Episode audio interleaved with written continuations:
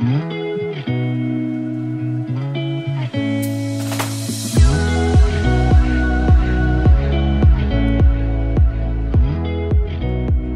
大家好，欢迎来到 Annie 爱情急诊室，我是 Annie，你的爱情诊疗师。在这里，我会解答大家在感情上遇到的疑难杂症，陪你在爱情里成为更好的自己。喜欢我的节目，欢迎到 Apple Podcast、Spotify 给我五星评价，也可以小额赞助我们，支持我持续带来更好的创作给大家。现在录音时间一月五号星期四。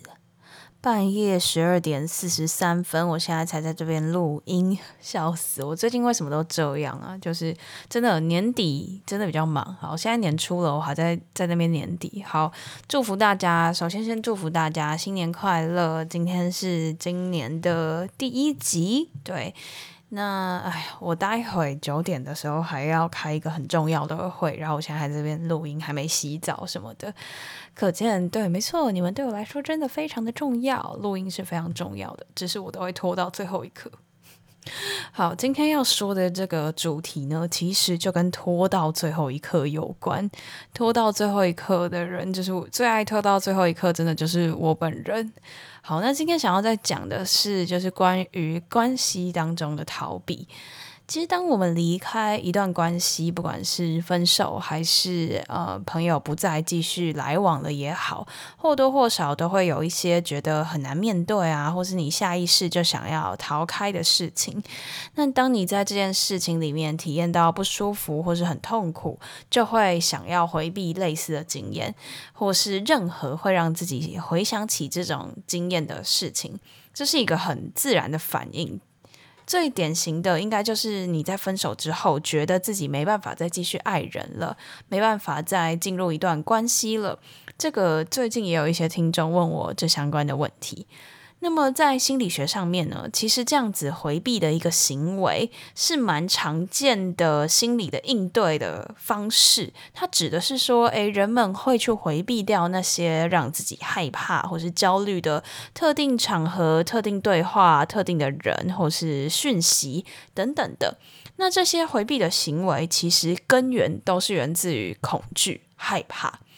那不论这种恐惧或是焦虑是来自于你自己的经验，还是受到他人的影响，都有可能会造成你有回避的行为。那说到回避，说到逃避，吼，我们通常会想到的一个画面，就是自己，呃，一个人对他自己恐惧的事物或是恐惧的压力。避而远之，那最好是通常是呃再也不要有任何接触最好，就有点像所谓的 PTSD 吗？创伤后压力症候群，就是你经历了一些不管是感情上或是一些灾害或是关系的离开等等的，以至于你对他产生了一些比如说逃避的心理、恐惧的心理，希望再也不要去接受到他。对，其中一个举例就是 PTSD 啦。那当然，在生活当中还有很多其他的逃避的原因，我们待会会讲。那在生活当中，其实你要完全去避开掉一件事情是很难的。比如说，像是感情好了，就算就算你说你今天再也不要接触感情了，可是你在一个群体里面，还是很有可能有人会对你有兴趣，可能有人会去搭讪你，或是有人想要跟你交往、跟你聊天等等的。你不太可能完全避掉这种关系，因为人跟人之间就是会有一些互动，那你势必还是会遇到这些情况，你很难完全的避免。就算你不想要进入一段关系，你遇到的这个人，你还是得去处理掉，就是处理这个关系嘛。因为好，就算你今天说，哦，我因为之前的恋爱不。经验不美满，所以我再也没有办法进入一段关系。好，那假设你真的再也没有办法进入一段关系，那有人喜欢你怎么办？你一定要去，你至少你得拒绝他嘛，你才不会进入到下一 跟他进入到一段关系啊，才不会打破你的原则。所以你终究还是有一些事情必须要去处理的。所以我们今天就想要来讲讲说，诶，在关系里面，如果今天你想要逃避这个关系，不管是为了是因为分手，还是说你之前有一些不好的经验，你不想要再进入一段关系等等的，你会不自觉的做出哪些事情，让我们可能心里面累积了一些压力，累积了一些焦虑，然后让我们没有办法很舒适自在的去面对感情这件事。想要来跟大家聊聊，就是逃避会有哪一些现象，那还有逃避的解决方法。其实这些我最近都蛮有感的，因为最近我觉得，之于在我个人的，呃，不管是跟团体还是对朋友之间的来往之上，我其实有的时候不自觉也会做出一些逃避的行为。那经过今天这一集，就是我用我今天想要分享这一集的架构去思考一下，我为什么会逃避那些关系。其实我慢慢的都找出了一些我恐惧它的原因，然后目前也算是大致能解决的，都有想到一些解决的方法，所以今天就是我觉得有点像是顺便帮我自己梳理一下我最近面对关系的一些事，然后也跟大家分享我在想这些事情的时候，我是用一个怎么样的架构去思考，去发现哪些是真的可以躲，哪些是我终究还是要面对。那假如终究要面对，我选择用什么样的方式来面对？好，那我们就先来讲逃避会有哪些症状。第一个最简单的就是拖延，拖延应该不就是不只是逃避关系了，你可能逃避课业、逃避工作，你都会拖延。那其实通常我们都就是好，我也会拖延，我会拖延上节目的时间，真是的，大家抱歉。好，其实通常在拖延里面，你可能就越重要、越难被解决的那种，你就会越拖到最后一刻。因为你很害怕要去承担，或是就是他即将面临来的痛苦或者失败的这些后果，所以你就一直拖延，一直拖延，一直拖延，就会越以为那个令人恐惧的结果会来得比较慢。我觉得我在学生实习的时候很常这样，比如说要教什么很重要的东西，或者是。要练习，比如说像我自己会要练习主持要干嘛，然后那个场合如果是一个让我不太安心的场合，我有时候就会一直拖，一直拖，一直拖，或者我对于这个结果不肯定，比如说我对于这次的。呃，成效报告对于这一次的考试什么什么的这些事情，我对它的不确定性越高，我就会拖到越后面，因为我就觉得，哎，好像我拖久一点，我要跟他奋斗时间就比较短啊，然后结果就会来得比较慢什么的。可是其实，嗯、我觉得啦，你拖到越久，你的处理时间越短，然后你会处理得更烂。但是，好，我话是这样子讲没有错，可是我还是很常这样子做。好，我真的很抱歉。对，但是我最近有在想办法要改进这件事。就是我的改进方法是，我把我的行事历变成是，就我以前可能是会设时间区块，比如说，呃，一小时是一个时间区段，我要做什么事，或是三小时是一个时间区段，我要做什么事。就我以前比较是用时间来分，我今天有几个待办事项，然后我就应该说。时间跟待办事项同时并行吧，就是我会把我我还没有做完的事情全部都列出来，然后想办法塞到那些时间的，就是比如说一小时一小时里面，我要做掉多少事？因为我每天的事情很多，我每天的就是待办事项大概可以写两三张便利贴，然后贴满在我的电脑荧幕上面。然后我就发现，其实我就是如果依照事事情来解决的话，我就会。拖很久，因为我就觉得啊，那些事情是小事啊，我应该可以很快就弄完了什么的。但是后来我改成用时间去衡量，就是比如说我会先写下做那些事情，我真的要花上多少时间，然后把它放到比较大的时间区段里，让它有比较大的弹性。比如说我以前可能是一小时一小时为单位，我现在让它比如说早上是一个。是一个单位，下午是一个单位，晚上是一个单位，那这样可能就差不多有四个小时左右，一个单位就有四个小时，然后再去四个小时里面加入，我就只会排可能两个小时或两个半小时的事情，就是我不是有说我会把我要完成的事情写时间嘛，那我会让它塞进去的时候是不会填到完全满的，会留一点空间，因为有时候你可能吃饭吃比较久。或是你刚好不小心睡了个午觉，或是有些事情真的不如你预期的处理那么快，可能会有点久，那就是给他一点弹性，才不会说你这个时间区段是又拖到下一个时间区段，然后你永远都还觉得事情做不完。对，就我后来今年啦，今年有打算想要来调整一下我处理事情的方式，解决 to do list 的方式。好，扯远了。刚在讲说你抽到最后一刻，可能其实会处理的比较差嘛，因为你可以处理的时间比较少。像是我看到过有一些人，他明明就不喜欢对方，然后但是基于他不知道怎么处理，比如说因为他以前就是曾经被人家就是。呃，拒绝别人的告白，然后搞到跟对方关系很差，所以他就不知道要怎么处理这类型的事情。就是以前遇过类似的事啊，他处理不好，可能有不好的经验。但是又再一次遇到这样子的情况的时候，他基于他真的不知道要怎么处理，怕会伤害别人的心，他就一直拖拖拖拖到对方跟他告白的那一刻，他才来想哇，要怎么办？那其实就会变得很尴尬，因为这件事情就会重蹈覆辙了嘛。如果你早一点释放出，其实你跟对方没机会，然后你没有喜欢对方，没有想要跟他就是走入关系的讯息的话，其实你不会拖到告白这一刻才来解决。那你们还可能还有机会当朋友，就不会搞得那么尴尬。所以其实就是有时候啦，其实大多时候拖延不会比较好。就我觉得可能会求一个心安，就是会觉得啊，事情好像拖到比较后面了，会会要处理他的时间比较少，然后你比较不会那么焦虑。可是其实通常通常拖延的下场可能都不是很好，对。但是我觉得啦，有人跟我说，哦，你拖延就会做的比较有效率，没错。确实是这个样子，可是你通常可能会对于那个结果会比较，就会有时候会尴尬到觉得就是尴尬着觉得没有办法做到很好吧。比如说，好，你拖延交一个报告，然后你因为时间赶，所以很快的就可以把它产出来，没有错。可是，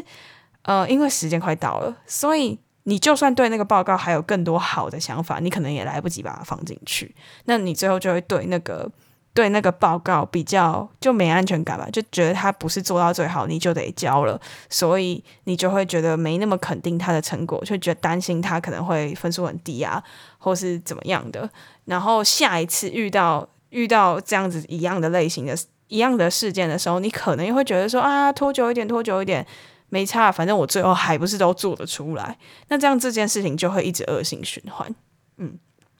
好，那呃第二个。逃避会有的症状是否认，用否认的方式来逃避你自己没有办法获得的事实，或是你不愿意面对的噩梦。比如说，我觉得这个是一个最近社群一直有的倾向，就是认为自己不够好，认为自己哪里哪里哪里很差，所以不会有异性喜欢自己。这是我最近看到一个蛮常出现的人的一个情况，一个群体。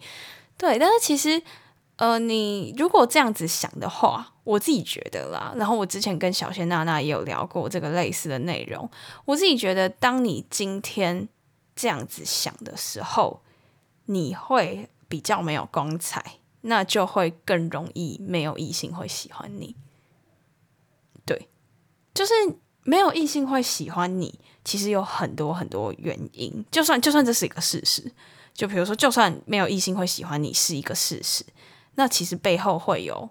很多需要去处理的原因，可能是你要提升你的聊天技巧，提升你的穿搭，提升你接触的人的人数等等的都有可能。可是你却会变相的用否定的方式来看这件事，你不会去想哪里可以改进，你会想说。哦，是我自己不够好，所以才没有人会喜欢我。天生就是这个样子，没有办法。那当你这样子想的时候，其实你会变得很没有光彩。我觉得会变得更没有可能有异性喜欢你，因为没有人会喜欢一个就是很悲观，或是很就是眼神里面没有光，然后总是用这种悲观的方式来看自己的人。我必须说，我在。呃，我的第一段关系跟第二段关系之间就一直是这个状态，因为我就一直觉得说，我就是一个很不会处理关系的人，所以没有人爱我是很正常的，我也没有办法，没有能力去爱任何人。我有的时候就会有这样子的想法，然后变成说，有人对我有意思的时候，我又会不自觉的散发出我的这套理论，就说。哦，不要，不要，不用喜欢我。我觉得我没有资格进入一段关系什么的，然后隐隐约约的散发出这种悲观的感觉。结果呢，就真的多年后，我就听我的朋友说，诶，当初那个叉叉叉说，其实他是对你有意思的，但是他觉得你一直在提到，就是你好像一直很介意前男友的事情，所以他觉得你好像还没有放下，所以他就没有跟你告白了。然后其实我心里面我还蛮喜欢那个男的，然后就有点可惜。对，那其实后来我真的改变蛮多的，就是随着。随着时间，我发现这些事情之后，就是随着诶阅历渐增，然后看到的接触的人比较多，我发现对，真的就是大家都不太会去喜欢你那种很悲观、很否定自己的感觉，所以用这种否定的方式来看自己，不如你用正向的方式。因为比如说像我刚刚讲到，你说认为自己不够好。那你可以换成正向的想法，是认为自己还有哪里可以更好，就不要用负面的词，用正面的词，然后去改变自己，这样子。好，那第三个，第三个逃避可能会有的症状是压抑。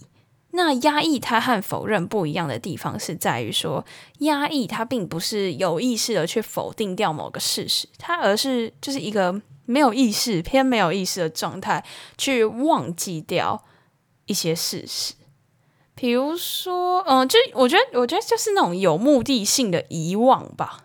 这讲起来好像有很有点抽象，那我们就讲个故事好了。比如说，呃，像我看过，我有很多身边成绩很好的同学，他们可能就是在，嗯、呃，童年的时候，很希望可以当一个。很乖的小孩，因为爸妈对自己的期望比较高，所以他就一直拼了命的想要当一个乖小孩，拼命的去讨好他爸妈对他的喜爱。可是，嗯、即便这样子，他爸妈对他的赞美非常非常的少，然后他可能就会觉得说，嗯，他他就压抑了他自己对于父爱、对于母爱的渴望吧。就因为他就觉得说好，那我就只要拼了命的讨好爸妈就好，他们不爱我都是因为，呃，我做的还不够好，所以他就一直想办法去让自己做得更好，然后去忽略掉就是自己想要被父亲关爱的这个事实，因为他就觉得哦，我只要一直去做得好就好了，那他没爱我，一定是他没有看到我做得好，所以他就选择去忽略掉。他其实心底是很想要被父亲关爱的这件事，反而把重心放在他就是要一直一直讨好，一直讨好，一直讨好，他就去忽略了自己其实是想要被爱的这个事实。那长大之后呢，这个人他可能就会经常爱上不爱自己的人，而且明明知道对方不爱他，他还是会一直费尽心思的去讨好那些不爱他的人，而且不断的重复这个过程，连他自己都不明白为什么。那其实事实上很有可能就是因为他在当年用压抑来回避自己得不到爱的那个渴望，但其实他的这个渴望并没有消失，在他成年之后，还是一直潜意识的影响他的行为。那其实有的时候我们一直。看到嗯悲剧或是不希望发生的事情发生了，却忘记自己真正的渴望是什么，真正的愿望是什么。有时候我觉得就是嗯，这个东西可能你自己很难发现，要经过了很多年很多年之后才会发现。因为像我最近。嗯，就真的深深的感受到家庭会影响人很多这件事。我就是听了《心理敲敲门》的最新一集吗？还是哪一集？我有点忘了。他们在谈到关于母女关系，谈到说，嗯，来宾他就是会很想要成为他母亲的那个样子，然后进而再讲到家家庭价值观会影响到婚姻。等等的这些事，然后其实我应该在 之前的集数就有讲到过，说就是我，呃，应该是我阿姨家吧，他们家就是因为我阿姨跟姨丈离婚了，然后加上，嗯、他那个阿姨有生了三个小孩，就都是都是那个离婚的姨丈跟离婚的那个姨丈两个人生的，生了三个小孩，然后大儿子大儿子的婚姻。自己也，就也不是经营的很好，就他好像后来还有外遇还是什么的，然后很长不在家，都没有照顾小孩，小孩都给阿嬷养这样子。然后二女儿就是那个大儿子的妹妹，她就变得很不敢谈恋爱。然后每一次讲到谈恋爱，或者是讲到就算她有对象，讲到要结婚，她就会一直哭。然后对于生小孩更是不愿意，因为她就一直觉得她妈妈跟她哥哥的感情状态都不好。他自己也就是不想要经历到这些过程，然后他会一直觉得他总从小到大都是一直在帮妈妈跟爸爸之间的婚姻擦屁股，然后帮哥哥擦屁股，因为都在照顾他哥哥的小孩，或是解决他哥哥嫂嫂、哥哥和嫂嫂之间的一些婚姻问题等等的。那其实这进而就压抑了他对于家庭的渴望，因为像我经常看到他就是就是拼了命的工作，然后不回家，然后有时候甚至会来住我们家很长一段时间，就他就不想要回到他的原生家庭，然后压抑他自己对于家庭的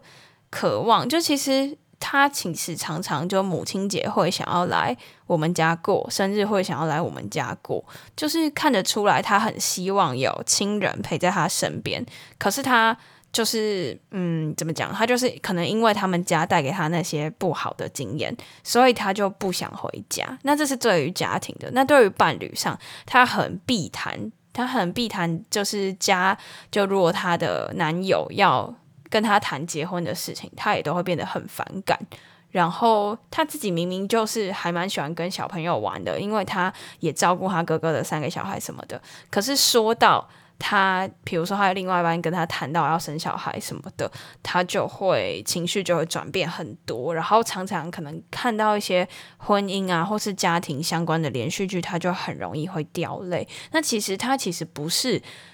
嗯，自己很希望去压抑这件事情，其实是那已经刻在他的潜意识里面。他觉得他就是不配拥有这一切。那他这其实很多时候，这都跟自己的家庭价值观会有蛮大的影响。那最后就是想要来讲最后一个行为，就你在逃避的时候，可能会有经常想要转移注意力这样子的行为。比如说，你发现你自己一直不愿意去做某件事情的原因，都是说因为你太忙，你没有时间，甚至刻意用其他事情来转移注意力，然后占据自己大部分的时间，然后再说哦，我真的我真的没有空，我真的没有办法做那件事情。比如说。像我之前就有遇到一个朋友是，他就是也是分手之后有一些就觉得对爱情的一些恐惧吧，然后他就一直跟我说啊，我就是没时间谈恋爱啊，我就是没时间谈恋爱，我忙到没有空谈恋爱什么什么的。那可能这样子的行为就代表谈恋爱这件事情是你想要逃避的。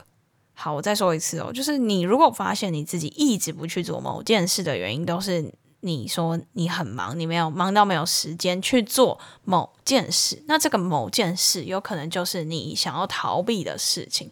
比如说什么分手后不想，就是不想要直接面对这个痛苦的事实，所以你就用工作让自己喘不过气来，说你忙到没有时间去认识新的人，或者是忙到没有时间处理自己的情绪，忙到没有时间哭等等的。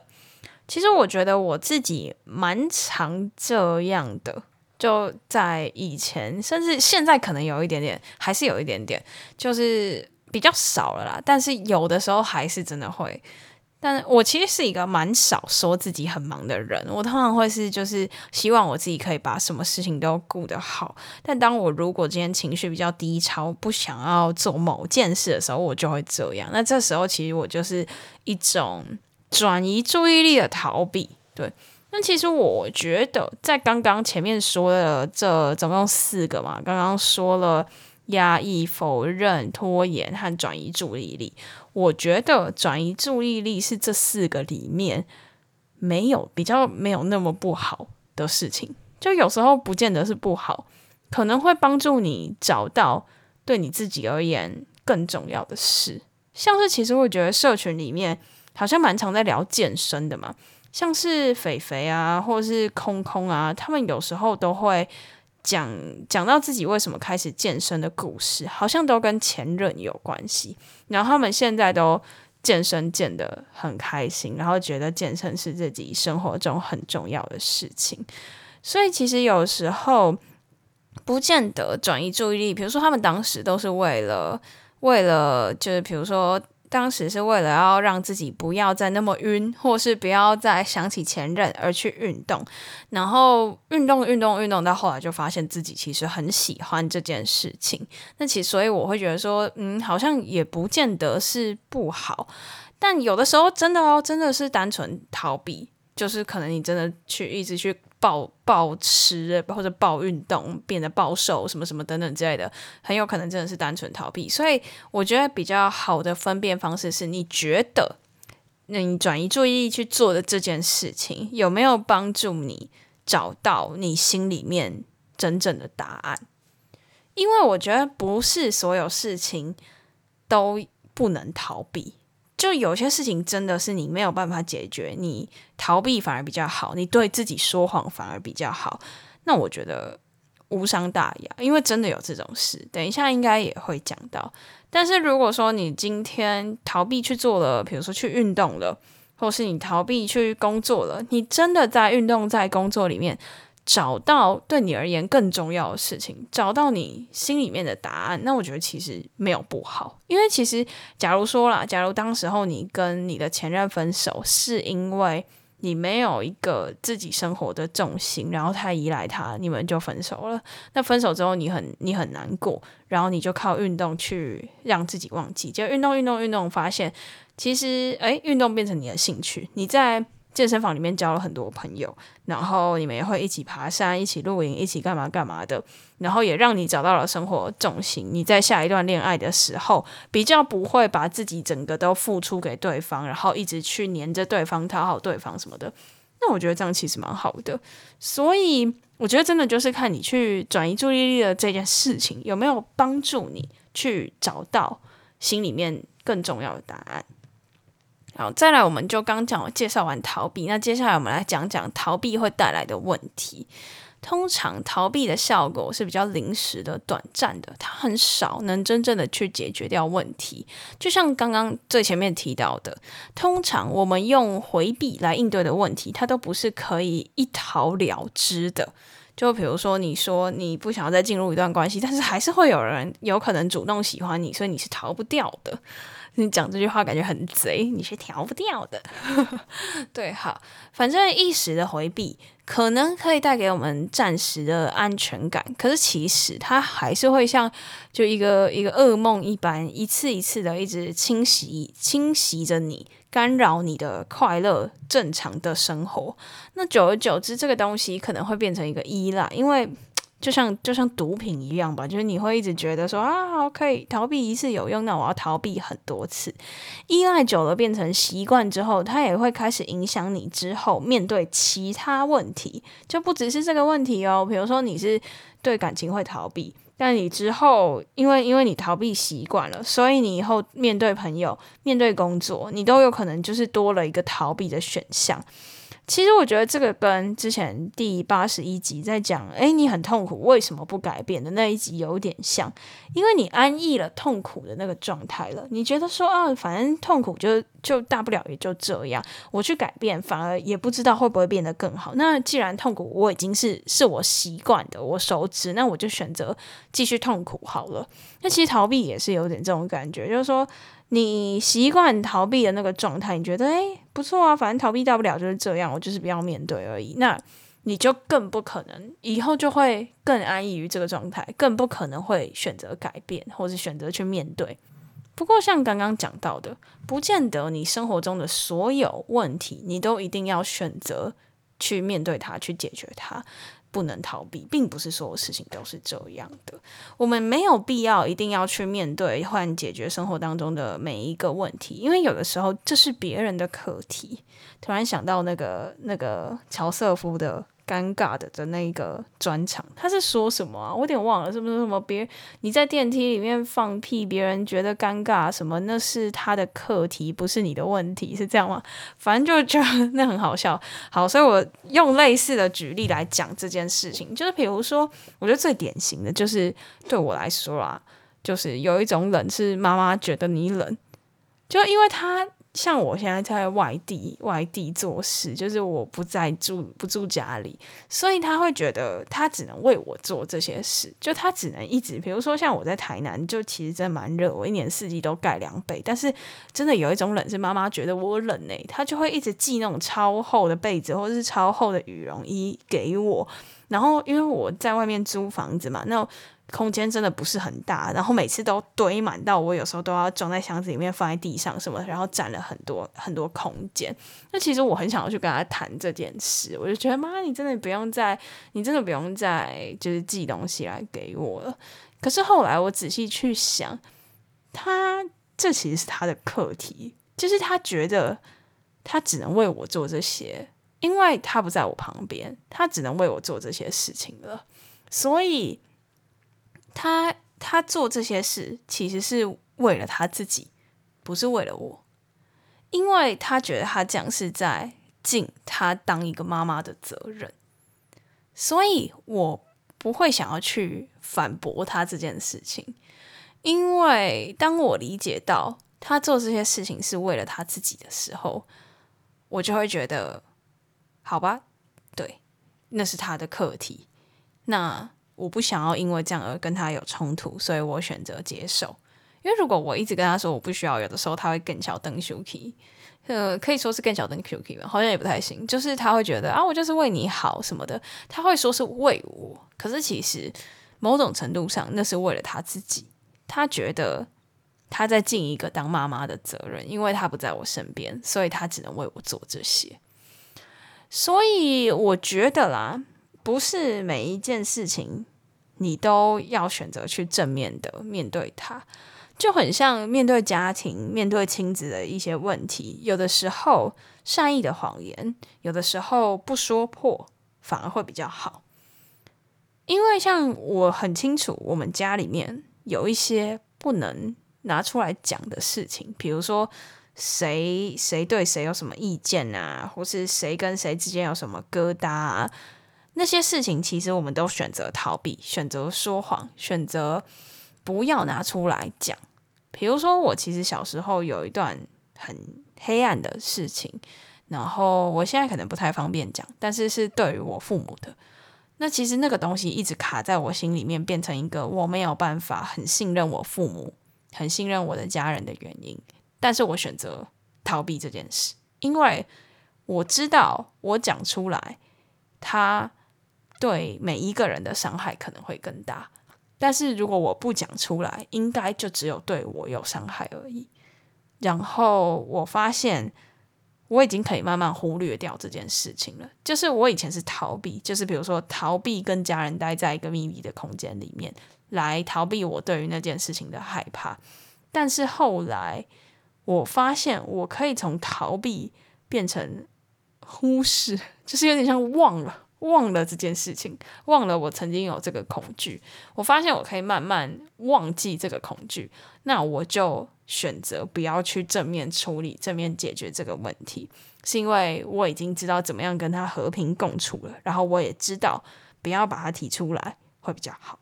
那其实这种像我举例这个可能是比较偏家庭面的啦，但我相信在感情上，在个人的生涯发展上。都有蛮多类似这样子的事，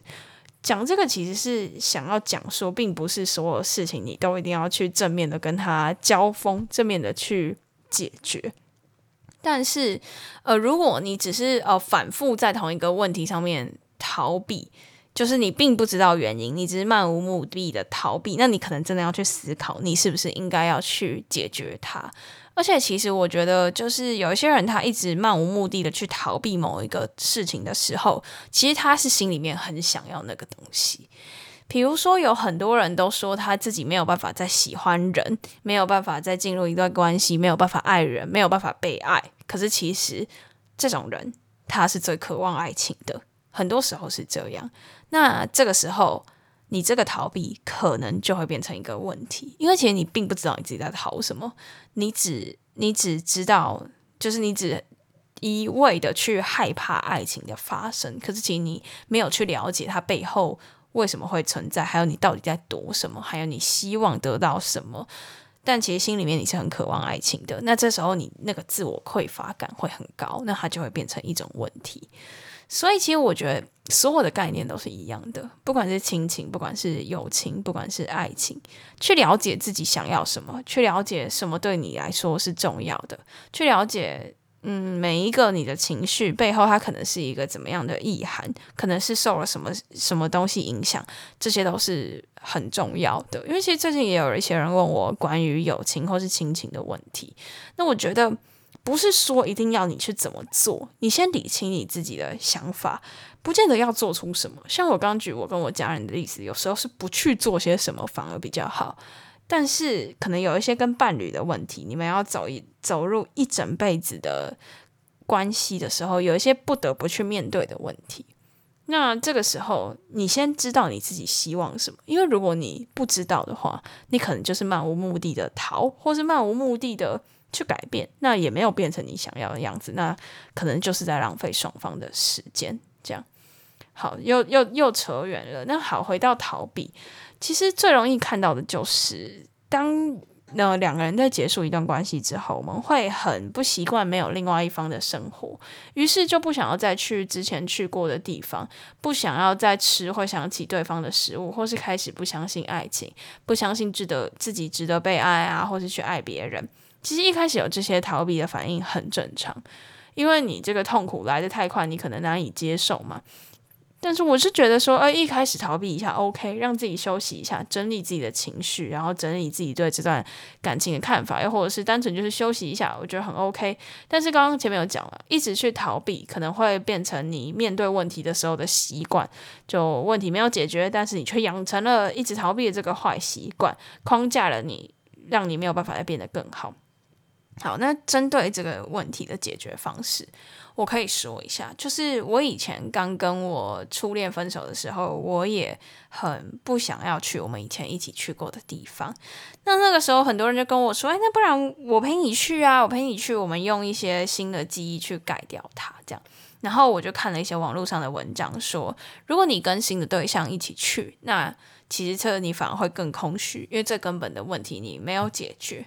好，不管先不管这个说法是不是正确的。好，第二件事情，第二件事情，我之前应该集数就有讲过，就是我觉得我对于发生的事情都蛮容易记得很清楚的，就是尤其是对我来说重要的人，我连那种聊天记录几月几号发生可能都会记得，所以那种就是这种事情对我来说很难盖掉，就是我很难。Replace 就是我很难取代取代之前的记忆，这样子就是很难用新的改掉旧的。那后来我的做法是，我也是给自己一段逃避的时间，就是都不要去，都不要看，都不要经过。然后那段时间虽然我是名为逃避，可是我实际上是有脑袋是有在运转的，我是有在思考这段关系对我的意义啊，什么什么什么的。当我觉得我自己准备好的时候，我就自己一个人。带着一台照相机去那些地方，我就挑了一天，带着一台照相机去那些地方。然后我的做法是这样：我到了那些地方的时候，我脑袋想起了在那里发生的一切，因为我说嘛，我觉得我记忆力算是蛮强的。然后我就想起了我那时候跟那个人在那些地方发生的每一件事情，包括对话什么的。可是我其实。已经知道我们那时候的那些对话，其实比如说我们当时聊的某一个议题，它变成了我们日后呃开始吵架，走向分手。其实那个是一个暗示，或是什么的，或是说那场对话可能影响了后面的我们的什么事情。然后我就坐在那个位置，一样的位置，然后把所有那时候发生的事情都想过一遍。然后我想通了，我用我。就是我在我自己我自己一个人去，然后在我的脑袋里面想通了这些事情。好，我想通了之后，我就拿起我的照相机，拍了一张那里的照片，就当做这是一个对我来说一个新的体悟。好，然后后来呢，我去到那个地方，我一样会想起旧的时候跟初恋在那里发生的事，可是我马上接着就会想到新的那张照片跟。我对这个地点新的想法，我就发现，其实，在你说我在怀念过去也好，你说我在忘记过去也好，我我都做到了，就是我既怀念了过去，也忘记了过去，也赋予它了新的意义，然后就用这样子的方式，我去了所有对我们来说重要的地方，我同时也一一解开了当时我对于我们感情之间可能心里面的一些疙瘩，或是我觉得没有想清楚的事。那借由这样子的思考，我其实更认识了自己，更知道自己想要什么了。嗯，我觉得这个方法还蛮酷的，但是我觉得不见得是适合适合所有人。那就跟大家分享一下。那其实解决逃避的方法还有还有很多啦，比如说最最近典型的应该就是用写的吧。我觉得用写的真的是一件蛮神奇的事情，因为像我最近开始写日记了，就是我之前有合作一些好日历的文章嘛。诶，明天一月六号应该是我的客座文章的时间，可以期待一下，可以去看一下好日历的贴文，应该是吧？我记得我应该是排一月六号。好，然后好日历就送了我一本真正的好日历。我看到有人说这是 AR 版好日历，我觉得超有趣，这个说法超好笑。就是他们把他们每天的文章不是都会有宜什么什么什么记什么什么什么，然后他把它做成一本真正的日历，就三百六十五天的年历这样子，然后有送一本给我啊，我就把我现在就把我那个每天。对事情的一些想法，直接写在那个日历的背后，因为我舍不得撕掉，它是那种可以撕掉，每天撕掉一张的那种啊，因为我舍不得撕掉，觉得太漂亮了，所以我就都写在背后。然后我就发现，我以前是一个很少去把自己一整天的事情记录下来的人。然后我觉得我之前有说过嘛，我之前看到一篇文章说，其实日记是帮助你忘记，并不是帮助你记得。就我们以前都觉得说。日记是帮助自己记得啊，可是其实它是在让你释出更多的脑空间去记住更多重要的事，所以它其实是在帮助你忘记。然后我在书写的时候就发现自己其实嗯改变了很多想法，就是看到观察到自己的一些成长，观察到自己的一些改变。我觉得其实这样记下来的感觉蛮好。虽然我才写五天，但是我就蛮明显的有感觉到自己有释放掉一些情绪。像是社群的书写修复练习也是这样吧，你用写的，然后这个东西没有人别人会看，只有你自己会看，所以你诚实的去面对你自己，你可以很安心的和自己对话。那你可以写下几个东西，比如说你在逃避什么，你去意识一下你自己到底在逃避什么，你逃避了生活中大大小小哪些事情，或是去过的地方，或是你逃避想起哪一些事，就是去想想看，写下来。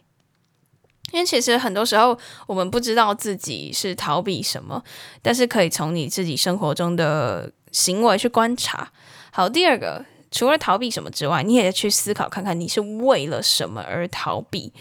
因为其实有时候我们知道我们在逃避，比如说我们在逃避交报告，可是你不知道你为什么逃避交报告，是因为你上一次交了成绩不好，让你有阴影吗？你为什么逃避进入一段关系？是因为你上一段关系你觉得不美好吗？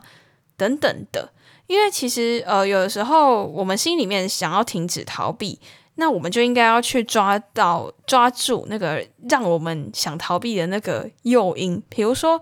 你逃避去运动，是因为哦，你以前会跟你的伴侣一起去慢跑，然后现在他不在了，你自己去就没有动力了。你逃避运动，其实背后的原因是这个，等等的，对，去写下来，分析看看。那第三个就是去思考看看，逃避让你获得了什么。那获得什么好处、坏处，你都把它写下来。比如说，好处是，诶，不要不会去想起过去，不会哭，或者可以更专注在自己身上。又或者是，呃，写写下你逃避的，呃，不不选择逃避的好处。比如说，诶，发现我如果我如果正面的去面对它，我发现我自己也可以做到，我自己也可以过得很好。我发现了我自己的兴趣等等的，把逃避的优劣都写出来。然后去厘清看看，诶，其实哪一些事情是你可以逃避的，那你可以放下这段关系。那那 OK，你你选择逃避，我觉得可以。那又或者是去找找看，嗯，你逃避的，但是它是必须要被解决的事情有哪些？那你也可以从你写下的好处和坏处去思考看看。那好，我们应该要怎么样面对它会比较好？因为你有写下来你为什么逃避的原因嘛，那你也就会比较容易知道应该要怎么样。解决它，然后还有逃避对你的好处坏处，你就可以知道说，诶，那你可能要去避掉哪些事情，就是你你让你觉得好处的那些事，它真的是重要的吗？那怎么样可以让你更快的去停止掉逃避，然后真实的去面对自己的感受？那我另外还有想要讲一个，就是你你找一个信任的人，把你遇到的现况诚实的说给那位可以信任的人听。这其实是我到很比较后期才会开始这样做，因为我觉得我是一个比较难，呃，比较算是有点，就如果说是要变很好很好的朋友啦，我可以跟所有人都很快的，就是快熟，可是我要跟就是人家建立比较深层的关系，我需要花非常非常长的一段时间，所以其实我以前是很少会去跟自己讲。跟别人讲自己内心的事情的，可是后来我发现，在讲，因为尤其是我又可能比较擅长表达一点点，所以当我在讲述的时候，其实我会把自己的逻辑脉络整理得很清楚，所以又让我更知道我为什么这样子做。因为像其实刚刚吧，我刚刚晚上开了一场会，然后那个会我平常都只开半小时，但是我刚刚开了一个半小时，对，差不多。那因为我是跟那个人。讲了我前阵子逃避了我工作上的一个团体的故事，然后我讲了很久啊，因为我是想，也不是说我讲很久，就是我慢条斯理的把前因后果都讲清楚，然后说我为什么要这样子做，我为什么选择逃避，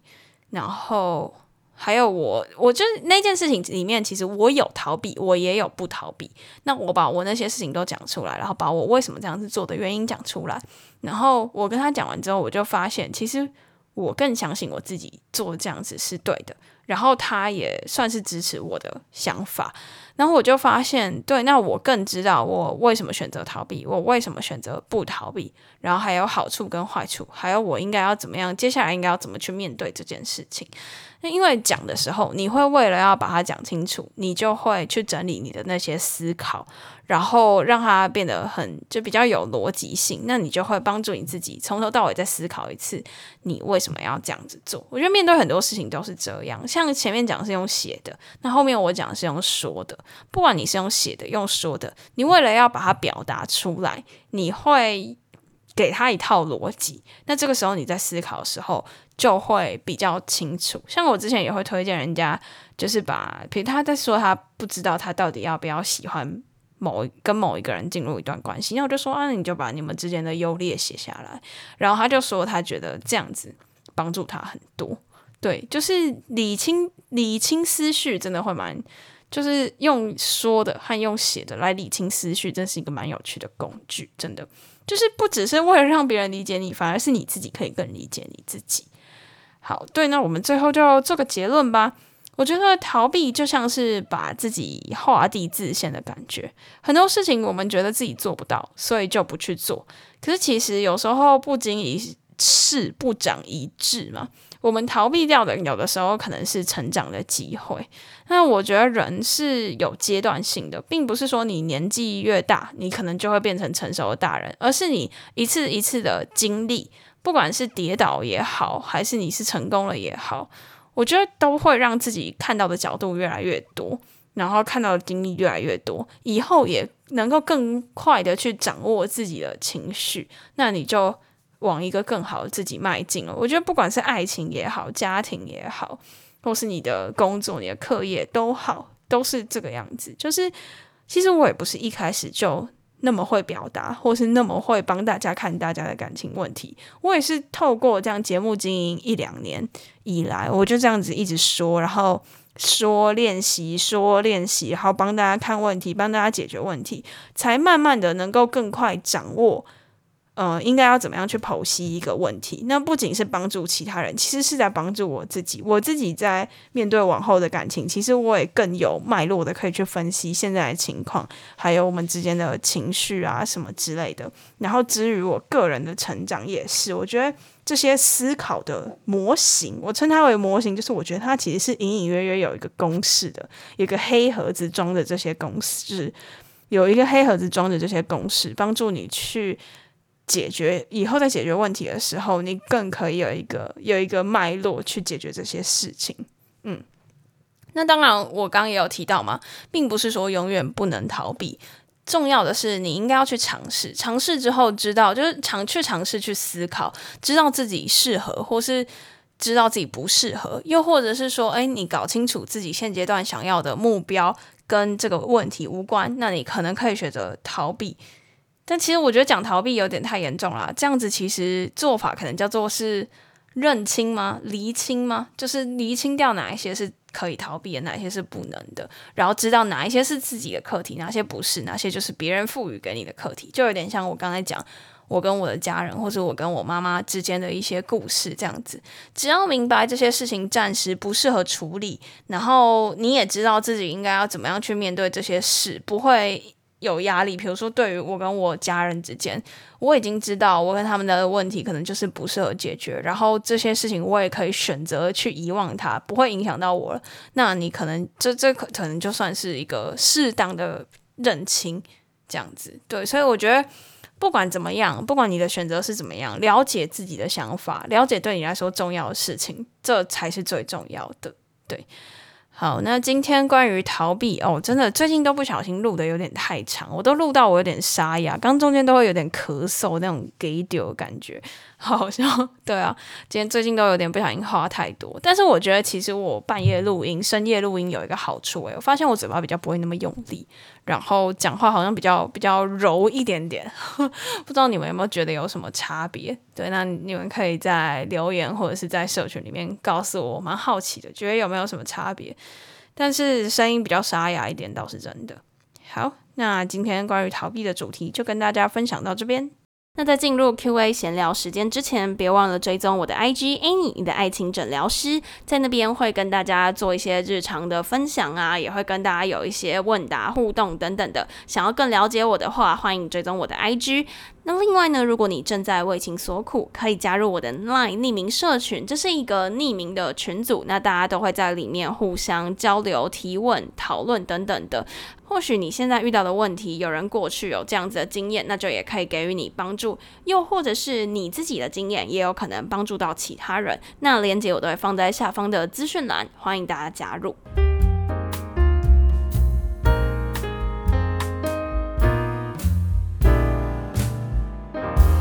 来讲一些闲聊的事情好了。第一个是我一月六号应该会有好日历的客座文章。那这一次的文章是在写一个我好朋友的故事。那我自己觉得他看着他这四年经过那段感情，我真的有蛮多感触的。然后最后我是在讲，因为很多人会跟我说哦。嗯，你都说要好好爱自己，这个道理我也懂。也很多人跟我说过要好好爱自己，可是我真的不知道要怎么样爱自己。那在那篇文章里面，我会讲述那个女生的故事，然后借由那个故事再跟大家说怎么样把爱自己落实在生活里面。大家可以去看一下。第二个就是我买了一支很好笑的 KTV 麦克风，就其实我就是我还算蛮喜欢唱歌的。就我没有唱的很好听，但是我觉得唱歌是一件蛮舒压的事。然后有的时候我就会去那种百货公司的那种，就是投币唱唱一首多少钱的那种那种点唱机，然后在里面唱歌，然后外面有人经过，我觉得很尴尬。对，反正后来我就下单买了一支那种可以在家里面唱歌的麦克风，然后它超酷，它可以有九种切换模式，而且它不是那种就是夜市卖的那种一支整个孔金诶金色的那一种那种东西，不是不是，它是就它是靠蓝牙连接，然后还有一个很有趣的底座，然后就可以哦，我到时候可以再拍照到社群给大家看，很有趣，它就是可以。让你，比如说你用连手机蓝牙好了，那你用手机蓝牙播一些，比如说像现在 Apple Music 用那个 KTV 的唱歌模式，然后就你就可以播啊，它就会有去人声的那个背景音乐，然后你就可以跟着唱。那它的音乐跟就是你唱歌的声音都是从那个麦克风的喇叭播出来的，然后还有什么 KTV KTV Mode 啊、卡通 Mode 啊，反正就是有很多模式可以切换，我觉得还蛮有趣的，然后很舒压。它好像也可以。连一些东西来开直播什么的，我改天再有机会的话，我再开直播给大家看看，就很好笑，真的。然后安东尼跟我说，你要拿那一支来录节目嘛？我说不要，A A 口会大到爆啊！就是他就是拿来唱歌的，但是很好笑，我觉得蛮有趣的。就是我最近无聊的时候就会一直玩它。对，但是我都跳我隔壁邻居不在的时候，不然应该会吵死人哦。不过它可以插耳机，你可以就是有点像监听耳机的概念，你可以听你自己的声音。所以有的时候我真的很想唱，我就会插耳机，然后享受自己的声音，不是享受 被自己的耳朵那个 严重干扰，对吧？反正我觉得蛮好玩的，对啊。好啊，那最后还是要跟大家分享，就是社群里面的一些 Q&A 嘛。我就是本来有时候不小心，那个前半部就是主题的部分讲得太长，就会就会漏掉 Q&A，忘记 Q&A。好，最近有一个人说他。想要知道说到底要怎么样知道自己想要的对象是一个怎么样的人？因为他以前遇到了一个很幼稚的对象，可是他又很喜欢他那样幼稚幼稚、可爱可爱的。后来才知道他就是情绪处理上有一点问题，比如说开车都会骂超凶啊，或是怎么样怎么样的，很多原因让他觉得没有办法继续跟他相处。可是他花了很多很多时间，才让自己知道哦，原来我没有办法再继续跟他相处。甚至他还去算塔罗啊、拜月老啊什么的，才知道原来就是才帮助他理清他自己没有办法再继续跟他相处。可是他就真的没有办法去判断说，到底我自己想要一个怎么样的人，怎么样的一个关系，我到底有没有准备好进入一段关系？他真的没有办法理清。他想要问他要怎么样知道？然后我就回他说：“其实你自己想要怎么样的关系，只有你自己会知道。那你可能可以观察看看身边朋友和另外一半相处的模式，来看看你自己比较偏好哪样的模式。那至于说，诶，你喜欢的对象是一个怎么样的人，你可能可以观察他身边朋友的类型，同侪对他的评价。如果还 OK，那接下来就是看你实际跟他相处的感觉。”然后你有没有准备好进入一段关系啊？我觉得有的时候这个问题是看对象的，就是你有没有准备好和他进入一段关系？因为其实你通常会遇到说，哎，我有没有到底有没有准备好进入一段关系？会遇到这个问题，通常你也是要先有一个可能可以进入关系的对象，才会有办法去思考你自己到底有没有准备好嘛，对不对？所以这又回归到他问的第一个问题，就是要先知道这个对象到底是不是你喜欢的。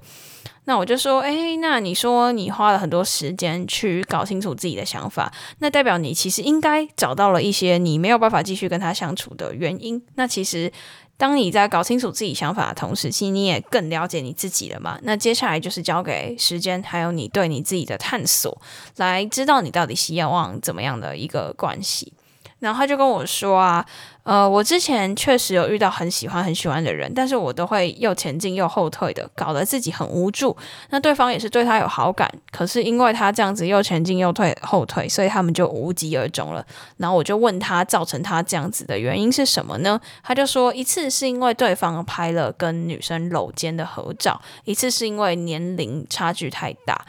然后他就对对方前进又后退，然后对方变得不太想理我的时候，他又会患得患失。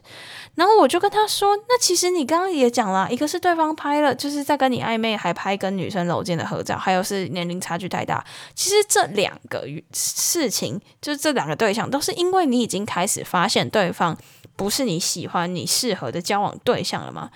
那就对啦。就像我前面讲到的。”